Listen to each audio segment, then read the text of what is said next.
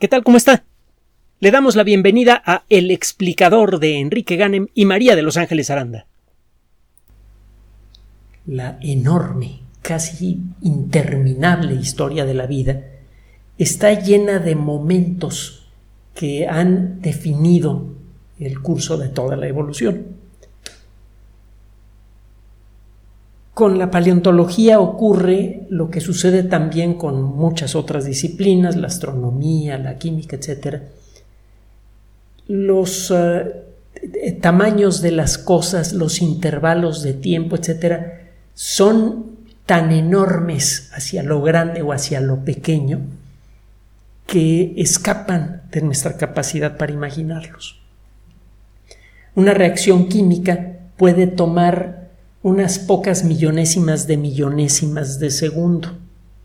Significa que en un segundo transcurren más intervalos de esos que el número de segundos que transcurren en muchos siglos. Si eh, pensamos en la distancia interestelar, bueno, hemos usado muchas veces el ejemplo, un jet comercial a toda velocidad viajando en línea recta y a velocidad constante, cubre la distancia entre la Tierra y el Sol en 18 años aproximadamente. 18 años. La distancia de Saturno al Sol es 10 veces superior. La distancia de Plutón al Sol es 40 veces superior. Y la distancia a las estrellas más cercanas se mide en centenares de miles de veces más que la distancia Tierra-Sol. La distancia Tierra-Sol, el promedio se le llama unidad astronómica y la distancia, eh, la distancia típica entre estrellas es de eh, centenares de miles de unidades astronómicas. En el caso de la historia de la vida, los momentos que han cambiado la historia de, de todos los seres vivos, la historia evolutiva de, de, todos los seres del planeta, pueden transcurrir en lo que para nosotros es un intervalo interminable y para la Tierra es un momento fugaz. Por ejemplo, hace 251 millones de años, esta es una, una, de las mejores explicaciones que se tienen para este evento, pero no es la única.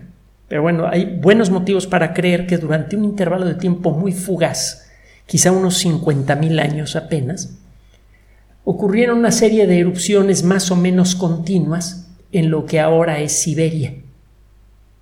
Estas erupciones llenaron una superficie mayor que toda la República Mexicana, con una capa de lava de muchas docenas de metros de espesor. Esta masa enorme de magma venía acompañada desde luego con una gran cantidad de gas, dióxido de carbono, dióxido de azufre, cloro, eh, ácido fluorhídrico y otras cosas que a veces salen de los volcanes. Y parece que eso fue suficiente para cambiar de manera drástica la composición atmosférica de la Tierra y eso inició una cadena de desastres uno detrás de otro que al final casi acaban con toda la vida multicelular del planeta justo antes del inicio de la era de los dinosaurios. Si nos vamos más atrás en el tiempo, hace 2.500 millones de años, ocurrió un evento al mismo tiempo terrible y fabuloso. Desde el origen de la Tierra hace unos 4.586 millones de años y desde el origen de la vida, no, no tenemos una fecha tan exacta, quizá unos 4.300 millones de años, una cosa así, la Tierra no conocía el oxígeno. El oxígeno era una molécula prácticamente inexistente en la atmósfera. El oxígeno es muy reactivo, rápidamente los átomos de oxígeno libres se le pegan a cualquier cosa que tengan enfrente. Y es por eso que, como no había algún mecanismo natural que fabricara oxígeno, en la Tierra recién nacida y en la Tierra primitiva, pues este gas no existía en la atmósfera. Hace 2.500 millones de años comenzó a acumularse ese gas. A la distancia, la gráfica que representa la concentración de oxígeno en la atmósfera de la Tierra se vuelve dramática. Se ve un brinco tremendo en la concentración de oxígeno. En la realidad el proceso duró varios centenares de millones de años. Produjo una de las peores extinciones masivas de la historia. Muchísimas especies de bacterias, que es lo único que existía en aquella época, fueron arrasadas por el oxígeno. Y algunos de los organismos que sobrevivieron se convirtieron en los ancestros de todos los animales y las plantas actuales. Existen muchas otras etapas dramáticas en la historia de la vida, por ejemplo, la etapa que se conoce como la Tierra bola de nieve, en dos o, bueno, en dos o tres ocasiones no es una sola etapa.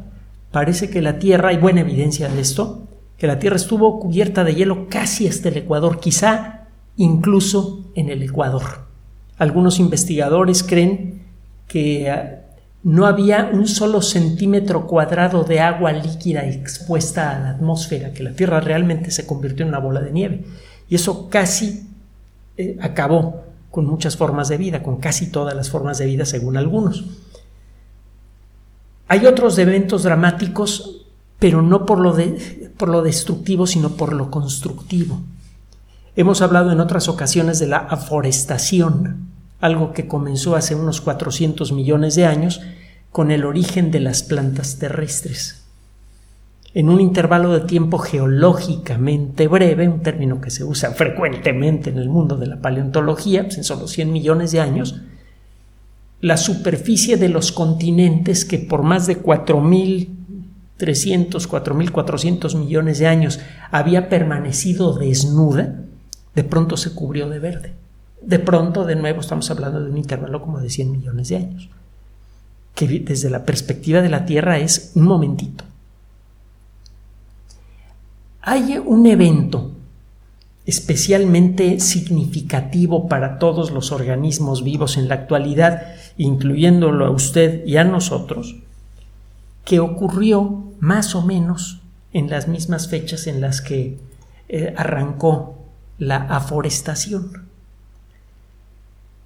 La historia de la Tierra está dividida en etapas de distintos tamaños. A las etapas más grandes le llaman eones. Hay eh, etapas un poco más pequeñas que se llaman eras geológicas, luego vienen los periodos, las edades. Existen varios criterios para establecer estas diferencias. Otro día los platicamos, porque si no nos salimos del tema. Y el tema está sabrosito como siempre, pues, ¿cuál tema científico no es sabroso cuando se, le mira con suficiente detalle? Mire, eh, estos, eh, estas etapas en la historia de la Tierra frecuentemente tienen nombres que de alguna manera recuerdan al lugar geográfico en nuestro planeta en donde fueron identificadas las primeras rocas de una cierta época. Por ejemplo, en una región al sur de, la Gran Bretaña, que se llama Cambria, eh, se hizo posible identificar por primera vez una serie de rocas que claramente eran muy antiguas, que tenían fósiles de organismos muy primitivos. Eh, eh, luego se identificaron rocas con el mismo tipo de fósiles en, otras partes del mundo y con el paso de los años, con el desarrollo de técnicas para obtener la edad de una roca, que ahora son muy precisas, quedó claro que todas esas zonas en distintos puntos del planeta con rocas que tienen el mismo tipo de fósiles son prácticamente de la misma fecha, de la misma fecha general. A esa etapa de la historia de la Tierra se le conoce como el periodo cámbrico. Muy cerca de la región de Cambria, prácticamente en la misma zona, se pueden encontrar unas rocas un poquito más jóvenes que las del Cámbrico, con eh, flora y fauna fósil muy peculiares, sobre todo con fauna fósil muy peculiar. En el lugar en donde fueron identificadas las primeras rocas, hubo una, un, grupo de, una cultura, la cultura ordovícica, de los ordovícies, que tuvieron algunos encuentritos por allí con los romanos cuando invadieron Inglaterra. A las rocas de esa época se les conoce como las rocas del periodo ordovicense o ordovícico. Generalmente se usa ordovícico. Esta etapa es eh, especialmente importante para para entender por qué el mundo es como es en la actualidad. Por lo siguiente, durante casi toda la, evidencia más antigua de vida que tenemos, que se está afianzando bastante, al principio estaba, había mucha discusión al respecto, eh, tiene como 4.200 y fracción millones de años. Es mucho más tiempo del que se le asignaba al origen de la vida. Se llegó a pensar que la vida había nacido hace unos 3.500, 3.800 millones de años, una cosa así. Pues no. La vida nació en una, en una época verdaderamente dantesca. De hecho, se llama el Adeano con H de Hades. Hades es el nombre griego del infierno. El Adeano fue una época en la que la Tierra y todos los cuerpos grandes del sistema solar estuvo sometida a una granizada endemoniada de piedras que en algunos casos tenían el tamaño de una ciudad o de una cadena de montañas. De hecho, hubo por allí algunos impactos, uno de ellos en la Tierra, en donde la piedra que cayó era del tamaño de un planeta. Parece que la Tierra le pegó una cosa más o menos del tamaño de Marte y casi la desbarata. Y hemos platicado de, esta historia. Salió volando una cantidad espantosa de material al espacio como consecuencia de ese impacto. Toda la superficie de la Tierra se, derritió. La Tierra se, sacudió como una bola de gelatina. Y el material que salió eh, volando, aquel que se pudo condensar, acabó formando a la Luna. La evidencia se ha ido afirmando con el paso de los años. Todavía eh, sigue siendo una idea por demostrar, pero cada vez tiene más y más evidencia a su favor y la evidencia es bastante fuerte. Bueno, el caso es que esta granizada cósmica brutal involucraba en la época en la que se supone nació la vida la caída de un objeto parecido al que aniquiló a los dinosaurios cada dos semanas. Imagínense. Cada impacto de ese tipo liberó millones de veces más energía que la que podrían generar todas las armas nucleares que han sido construidas o diseñadas alguna vez en la historia. Lo hemos dicho antes también.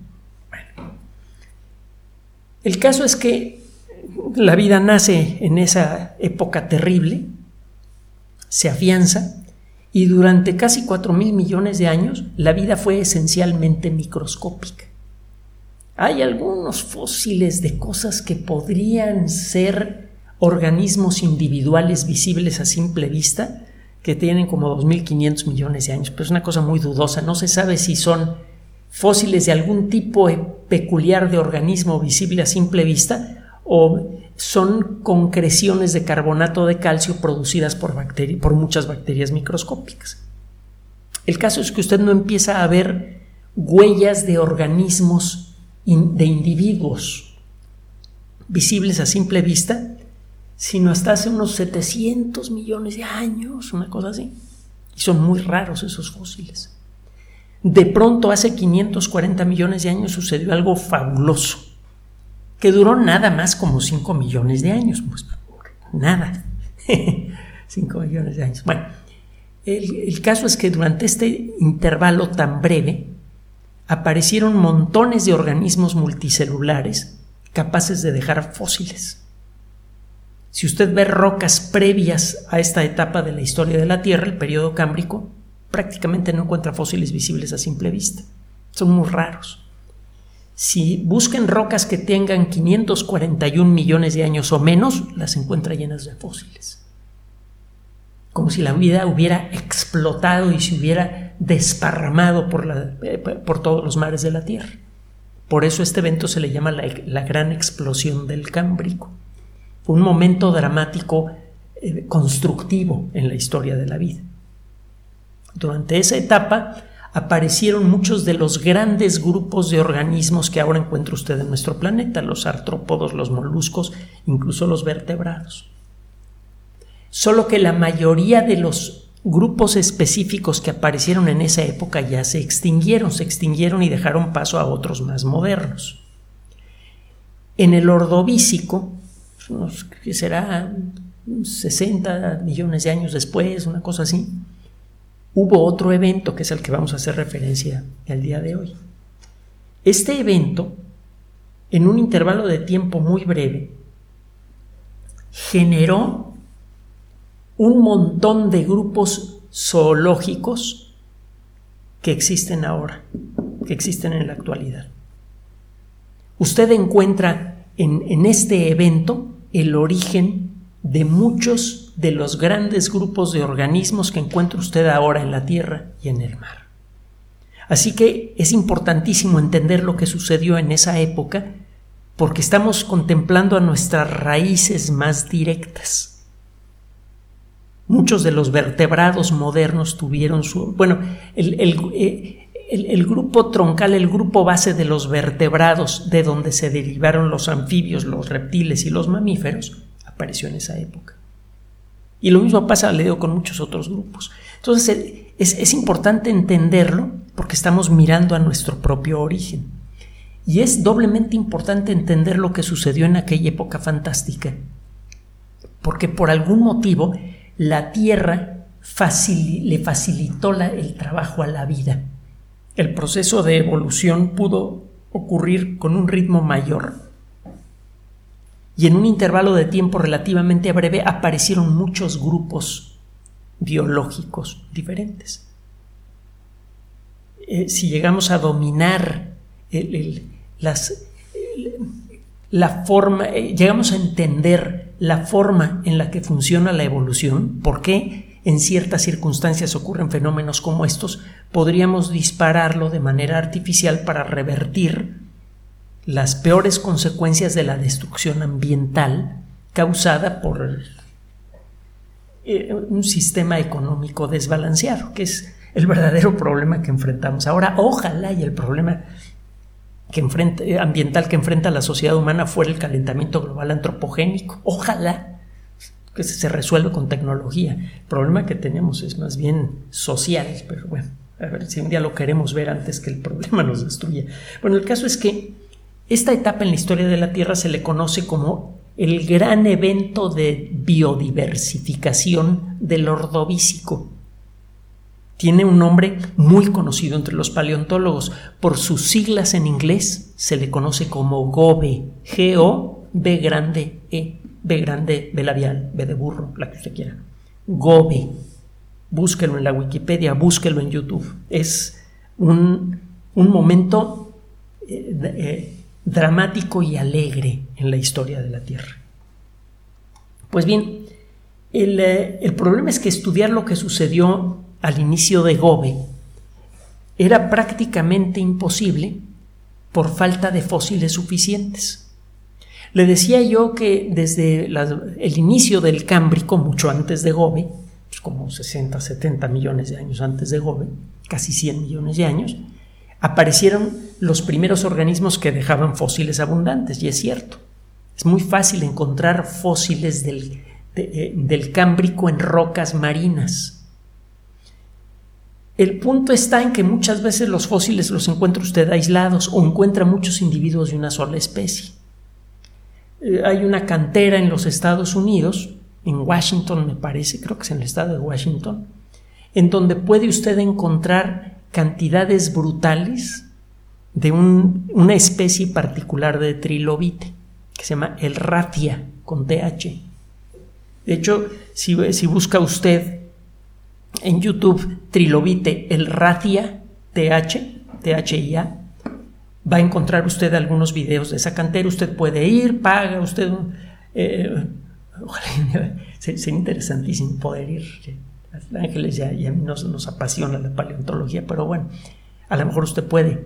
Si usted pudiera ir a ese lugar, paga una, cantidad X de dinero, que es muy poquito, y se pone a picar piedra y se lleva todos los fósiles, a menos que encuentre usted una especie desconocida para el lugar, que es muy poco probable. Todos los demás fósiles se los llevan, pero son de la misma especie. En algunos casos, la mayoría de las instancias de fosilización son accidentales y por eso los fósiles mismos son un poco aislados. Pero en algunos lugares, durante un intervalo de tiempo grande, digamos mil años, diez mil años, diez millones de años, depende de la suerte que tenga usted, se dieron las circunstancias para que se fosilizaran prácticamente todos los organismos que vivían allí y se conservan con una calidad espectacular. Esto normalmente ocurre, por ejemplo, en el fondo de lagos o en el fondo del mar, en circunstancias que permiten que se vaya el oxígeno. Si se está acumulando mucha materia orgánica en el fondo de un lago, por ejemplo, y ese lago tiene una circulación muy lenta, o si tiene usted una zona del océano en donde la circulación marina es lenta, el agua del fondo pierde su oxígeno. Las bacterias que están descomponiendo todo ese material orgánico se comen el oxígeno y eso hace que las bacterias mismas se mueran. Entonces, cuando se muere un bicho y cae en este lugar, no se descompone rápidamente. Su cuerpo se queda allí y se va cubriendo poco a poco, sea con limo, pues con lodo, o con sustancias que se forman a partir de, la misma agua de mar, por ejemplo, carbonatos. El cuerpo queda poco a poco cubierto con material y allí termina su proceso de descomposición. A lo largo de miles de años el organismo se va descomponiendo mientras la, eh, la roca se va afianzando, se va endureciendo. Al final, usted tiene un fósil donde puede ver perfectamente el perfil original del organismo y puede ver incluso que si las patitas, que si las branquias, que si lo que sea. Por ejemplo, en un lugar que se encuentra en, Canadá hay una roca que se llama la, la lutita burgues. La, lutita es un tipo de roca que se forma como consecuencia del endurecimiento del lodo alguna forma de lodo, de, ahí el nombre lutita, lutus es lodo en, latín. Eh, la lutita la encuentra usted en muchas épocas diferentes de, la historia de la Tierra, pero esa lutita en particular, la que se llama Burgues, con B grande y con doble S, se formó hace 541 millones de años, más o menos 540 millones de años, y conserva con una calidad espectacular los fósiles de un montón de organismos, trilobites y otros bichos muy antiguos. Y puede ver usted el contorno del cuerpo, puede ver las patitas, las branquias, las antenas y un montón de cosas que en otras circunstancias se habrían descompuesto. Hay fósiles muy famosos de peces que se pueden conseguir a muy bajo costo en tiendas especializadas, que en donde puede ver usted el contorno original del pez y puede ver usted todos los huesitos y todo eh, estos peces son de hace como 58 millones de años, de una etapa de la historia de la Tierra que se conoce como el periodo Eoceno. los encuentra usted en Wyoming, en Estados Unidos, y también puede pagar por romper piedra y sacar fósiles. Eh, muchos de los fósiles de peces que venden por todos lados vienen de ese lugar y tiene una calidad excepcional. Estos, cuando se dan estas condiciones especiales para la fosilización, en el lugar encuentra usted miles de fósiles de muchas especies diferentes y puede ver sus estructuras con gran calidad. Como no se descomponen estos cuerpos, usted puede ver toda clase de detalles en ellos. Existe un término eh, originalmente alemán, germano, para referirse a estos ambientes donde se fosilizan muchos organismos con gran calidad. Se llama Legerstätte se escribe lager, es una sola palabra, luego sigue la letra S, T, A, T, T, E. La última A lleva diéresis arriba. Lagerstätte significa algo así como lugar de almacenamiento, es un término genérico en alemán. Se empezó a utilizar para referirse a estos depósitos de fósiles de alta calidad y eh, ahora cada vez que se anuncia el descubrimiento de un Lagerstätte en, eh, muchos paleontólogos inmediatamente paran oreja.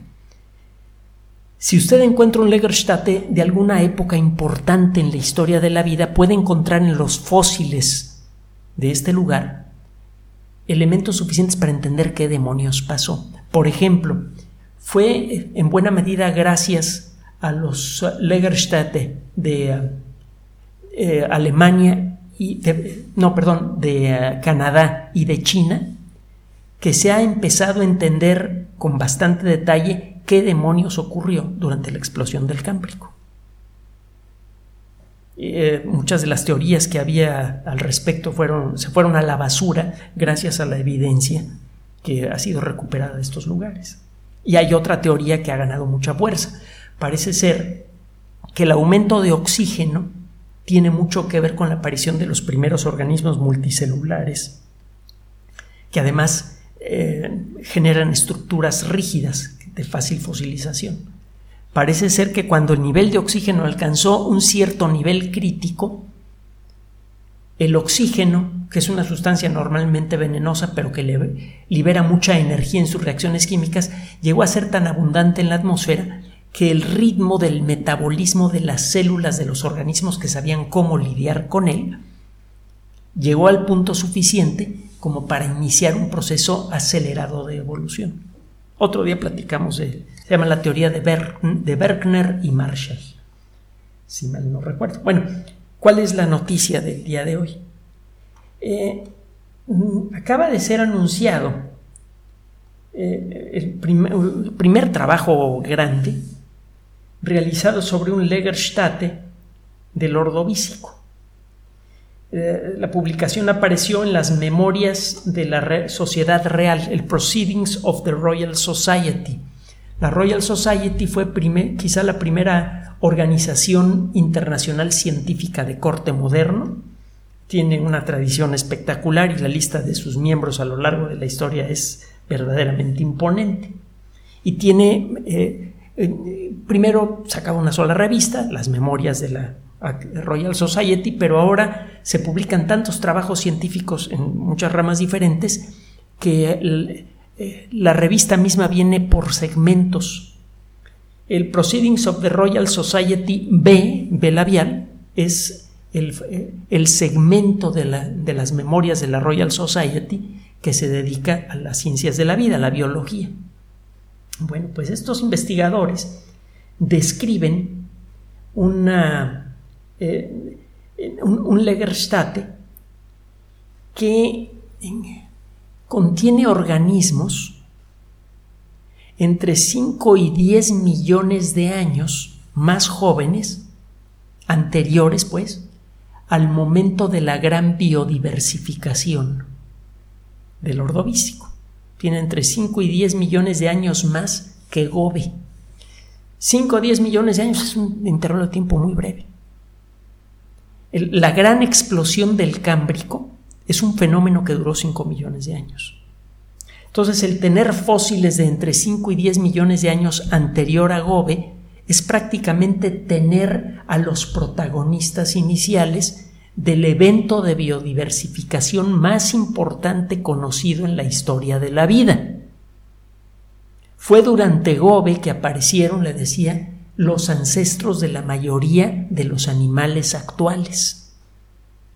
Y es probable que también haya ocurrido algo parecido con las plantas porque ah, más o menos por esas fechas es que comenzó la invasión de la Tierra por las plantas. Entonces, el entender lo que sucedió en Gobe es crucial para entender la dinámica de la vida. Y los genes que en este momento le permiten a usted ser quien es, los genes que le permiten en este momento escuchar lo que le estamos diciendo y entenderlo y esperamos emocionarse con eso, tienen casi la misma formulación exacta que las de las células de sus ancestros personales que existieron en esa época. De hecho, algunos de los fósiles de Gobe probablemente son fósiles de ancestros que si le siguiéramos en su árbol genealógico acabarían en usted y en nosotros. De ese tamaño es este descubrimiento. Entonces, lo que han encontrado en este lugar es un Legerstate con fósiles de todo tipo de grupos de organismos y extintos de grupos de organismos que existen en la actualidad y de muchos organismos que parecen claramente precursores a los de Gobe.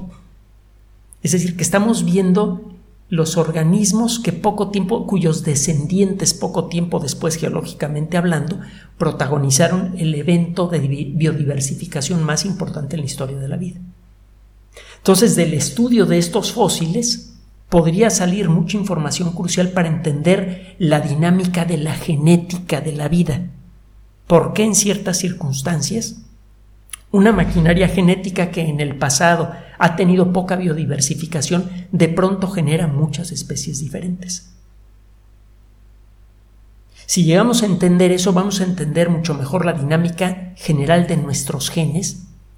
Y le hemos dicho en muchas ocasiones que eso es crucial para entender, entre otras cosas, problemas como el cáncer, que tiene que ver con el mal funcionamiento de los mismos genes que han permitido el desarrollo de organismos multicelulares. Exactamente los mismos genes.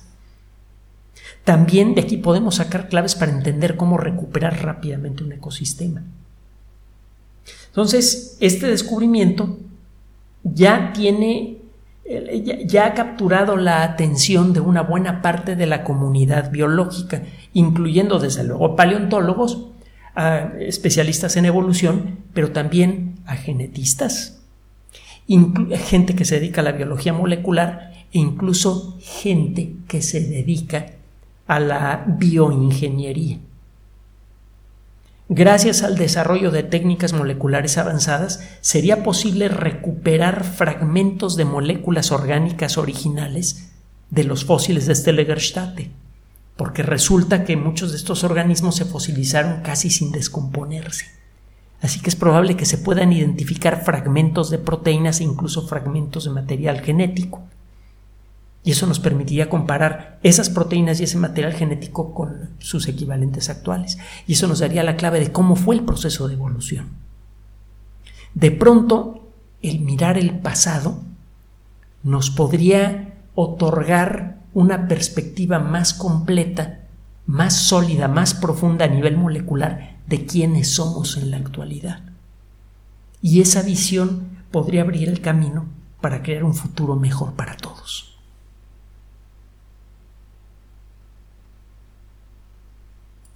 Gracias por su atención. Además de nuestro sitio electrónico www.alexplicador.net, por sugerencia suya tenemos abierto un espacio en Patreon, el explicador Enrique Ganem, y en PayPal, el explicador patrocinio por los que gracias a su apoyo sostenemos este espacio. Puede usted descargar gratuitamente estos audios en formato MP3 en Spotify y en iTunes como El Explicador sitio oficial y en SoundCloud como El Explicador y con formato de video en YouTube en El Explicador sitio oficial. Recuerden nuestras redes sociales de siempre, Twitter Enrique-Ganem y en Facebook Enrique Ganem sitio oficial, El Explicador y los grupos que usted ya conoce. Finalmente, El Explicador siempre somos María de Los Ángeles Aranda y Enrique Ganem. Gracias.